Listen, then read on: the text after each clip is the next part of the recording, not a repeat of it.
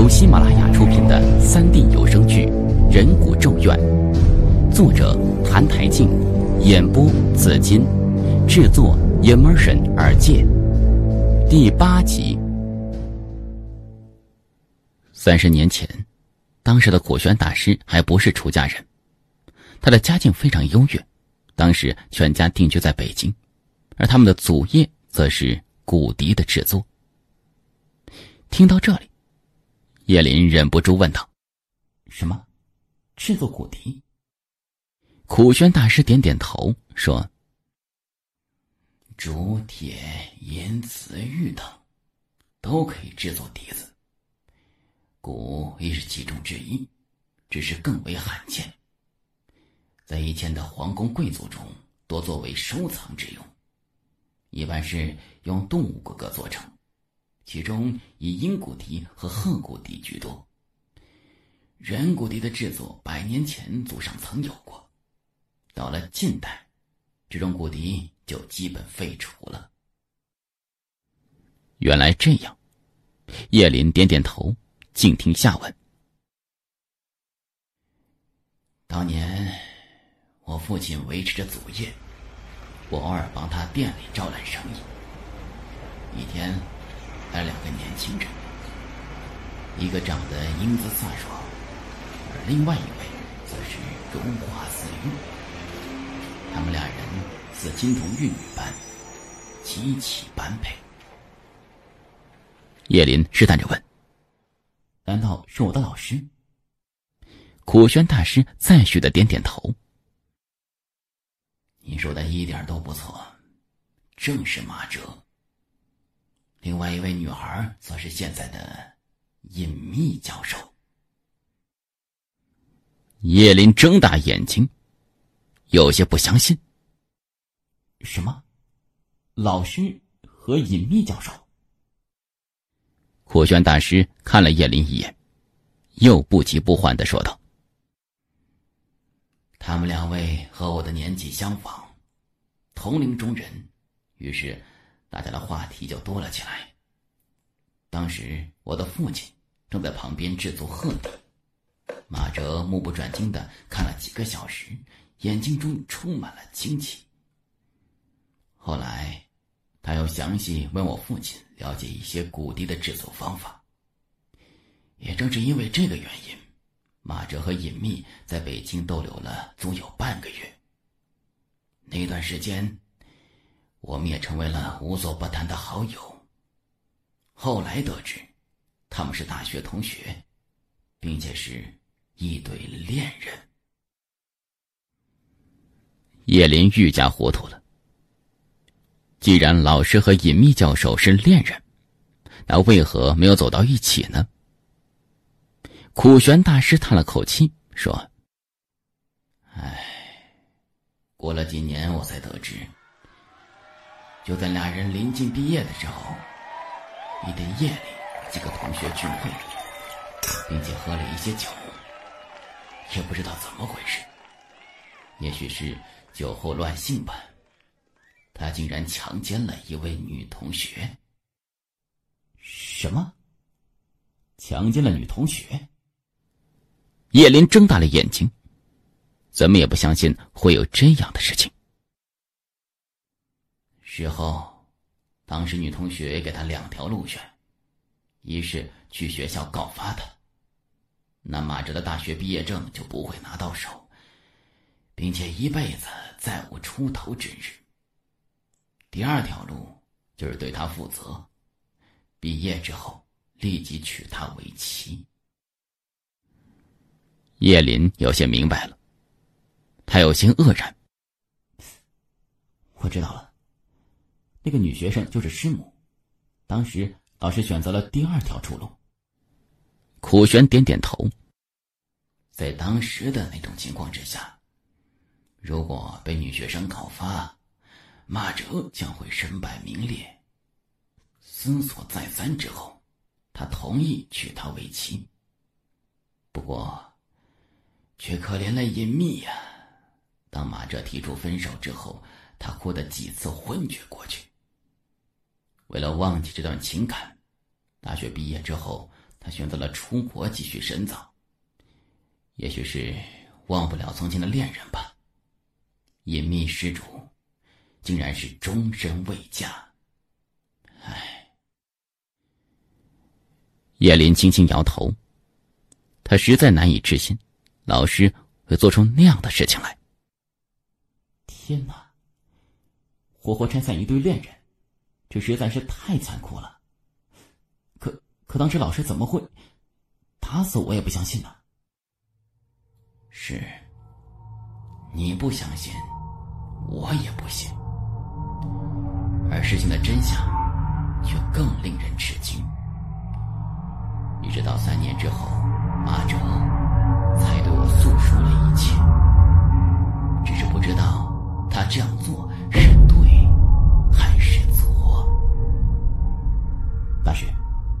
到底怎么回事？您倒是快说呀！叶林有些急切。虽然跟了老师几年了，但是关于他的家庭，叶林几乎是一无所知的。原来当天晚上，马哲喝了一些酒，准备回去，就在路过小树林的时候，听到一阵低沉的声音。他当时一愣，便走过去查看，先是看到一条黑影闪了出去，而后竟在月光下。看到一个白花花的身体，女孩当时衣衫不整，正在掩面痛哭。马哲看了一会儿，终于认出，这是他的同班同学梅姨。当时，梅姨先是一怔，而后反应过来，马哲眼疾手快的抓住了她。我被人强暴了，这辈子完了，完了。你不要拦着我，让我死！当时梅姨一心求死，马哲怎么都哄不住她。后来梅姨突然扑到马哲怀里，大声痛哭起来：“你是好人，你不让我去死，我的秘密只有你知道。你娶我吧，求你娶我吧，否则我只有死路一条。”这，这不行啊！想到隐秘。马哲一口回绝了，没想到梅姨却是烈性子。马哲话音未落，他的头就狠狠撞在树上，顿时昏厥过去。当时马哲非常害怕，他先给他简单包扎了一下，又脱下衣服为他穿上，而后送到了医院。说到这里，苦玄大师叹了口气，说。当时的梅姨以死相逼，你老师不能眼睁睁看着他死去啊！万般无奈之下，暂且答应娶她。本以为是一时之气，可梅姨却不依不饶，死死将你老师缠住了。当隐秘察觉到不对，过来质问梅姨的时候，他却私下说：马哲酒后乱性，和他已经发生了关系。所以，请他退出。叶林突然有些气愤：“这师娘怎么会这么阴险呢？”当时隐秘如五雷轰顶，他找马哲去确认，可是马哲支支吾吾，无法解释，因为他不能说出梅姨被人强奸的事情，所以马哲选择了沉默。隐秘万念俱灰。伤心之余，再也不见马哲一面，并快速办理了出国手续。从此之后，天涯两隔，真正成了一对苦鸳鸯。阿弥陀佛。苦玄大师的眼睛微微闭上，之后又是一声长叹。听完老师和师娘之间的故事，叶林真是唏嘘不已。当年到底谁更悲苦一些？师娘、尹教授、老师，或者三人都是受害者吧。大师，您怎么又会遁入空门了？年轻人的好奇心总是非常强烈的，叶林还是忍不住问他。苦玄大师的眼睛慢慢睁开，看了一眼旁边的叶林，就说：“都已经是往事了。”又何必再提？大师不愿意说。叶林也不好再次追问，而是又换了一个话题。我明白了。因为大师的父辈一直以制作骨笛闻名，动物笛子和人骨笛也是有相同之处的。大师潜心修行这么多年，也是对笛子有了更深刻的研究。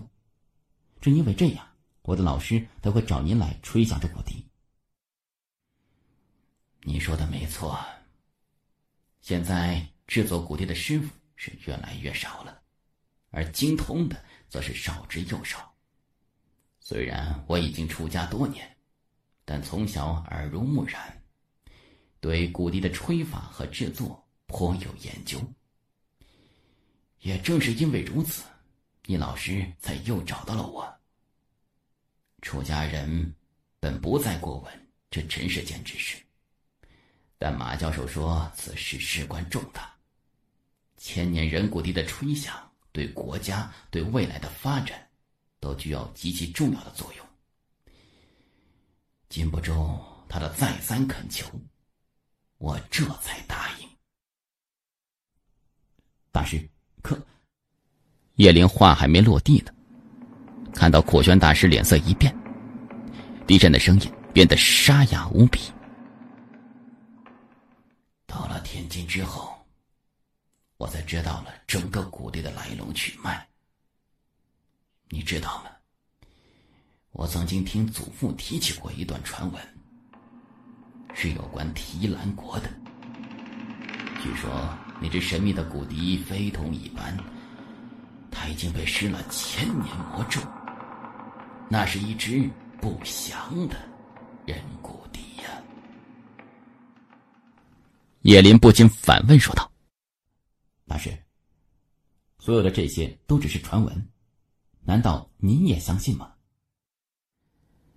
苦玄大师轻轻摇了摇头，声音又弱了下来。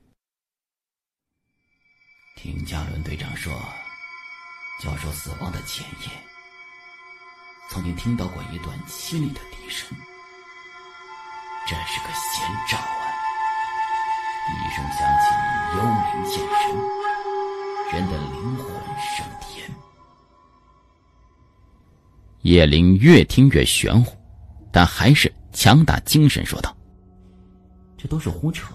呃，对了，我刚才在梦中还听到笛声了。什么？你听到了笛声？”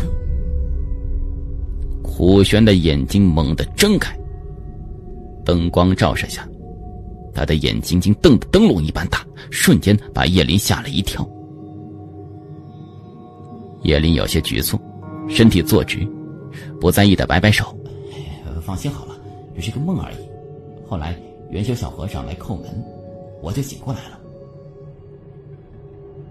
不对，刚才徒弟们在大殿诵经，所以我并没听到任何的笛声。后院，那里极其安静，也许是草原上的风儿向你传递了信息。难道出事儿？苦玄眉头紧皱，脸上布满担忧之色。这时候，他突然转过头来，声音里透着急促：“你不是和同伴同来的吗？他们人在哪里？”叶林一愣，有些怔怔的回道：“听元修师傅说，他们可能去蒙古包了。”我有位同事，好吃又好玩，都正常了。走，出大事情了！苦玄大师盘的双腿突然落地，佛珠在他手中滚动的越来越快。当叶林在凳子上站起来的时候，苦玄大师就已经出了屋子。外面，月光皎洁无瑕，一片银光洒满大地。千年古刹的殿宇像镶了一层银色的光晕，竟有种如梦如幻的感觉。如果不是置身于这广阔的草原之中，很难得会有这么豁亮的心境。只是此时的叶林左眼皮直跳，那一轮月光似乎变成无数柄利剑，顷刻间将他击倒在地。就在他内心祈祷曾曼和大炮没事的时候，苦玄大师转身又回来了。他的身后跟着四名僧人，黝黑的皮肤，硬实的肩膀，一看就是寺院中的武僧。大家跟我一起到草原上去寻找施主们。围着草原，蒙古包挨个的问，一定要找到他们。四人双手合十，朗声回答：“谨遵方丈方丈法令。”随后，方丈带着叶林以及四名僧人出了寺院。此时已是月上中天，应该接近午夜了。出了门，一阵寒风袭来。叶林忍不住抱了抱胳膊，向远处眺望，几个若隐若现的蒙古包映入眼帘之中。草长得极其茂盛，也许是方丈和僧人平时走习惯了，他们健步如飞走在前面，只有叶林在后面摇摇晃晃跟着。最后的时候，叶林只能小跑着，才能勉强跟着。在寺院中眺望远处，感觉离蒙古包不算太远。可是实际走起来，却发现还有一段距离。叶林等人身影是越来越远，幸好今晚月色正明，一望无垠的大草原上，空中的银盘似乎是最好的明灯。有了它的指引，叶林距离蒙古包越来越近了。近了才发现，各个蒙古包之间的距离都比较远。他们首先来到距离寺庙最近的一个，其他的蒙古包都沉入温柔梦乡，没有一点光亮。这个蒙古包里就闪着微弱的灯光，只是这光线非常弱，有点像是打火机的光线。远的时候未能辨别，此时走近了，才能看出那隐隐的亮光。苦玄大师指挥旁边的武僧将风灯点燃。三米之内顿时异常明亮，叶林顿时喘着粗气凑过去，发现蒙古包的房门紧闭，里边一点声响都没有。苦玄大师轻轻叩击木门，三下之后，耐心等待着。屋里还是死一般的寂静，叶林心中的不安是越来越强烈。如果不是苦玄大师在旁边的话，他真想破门而入。不过这个念头刚刚闪过，只见苦玄大师一挥手，旁边一个武僧用肩膀撞开蒙古包的房门，扑通一声，那名武僧使尽全力撞过去，只发现门双轻轻挂上。由于惯性，他整个身体直直飞进蒙古包，并发出一声巨大的落地声音。苦玄大师神情一凛，众人。提着风灯，走进了蒙古包。您刚才听到的是由喜马拉雅出品的三 D 有声剧《人骨咒怨》。收听更多有声故事，请关注喜马拉雅账号“有声的紫金”。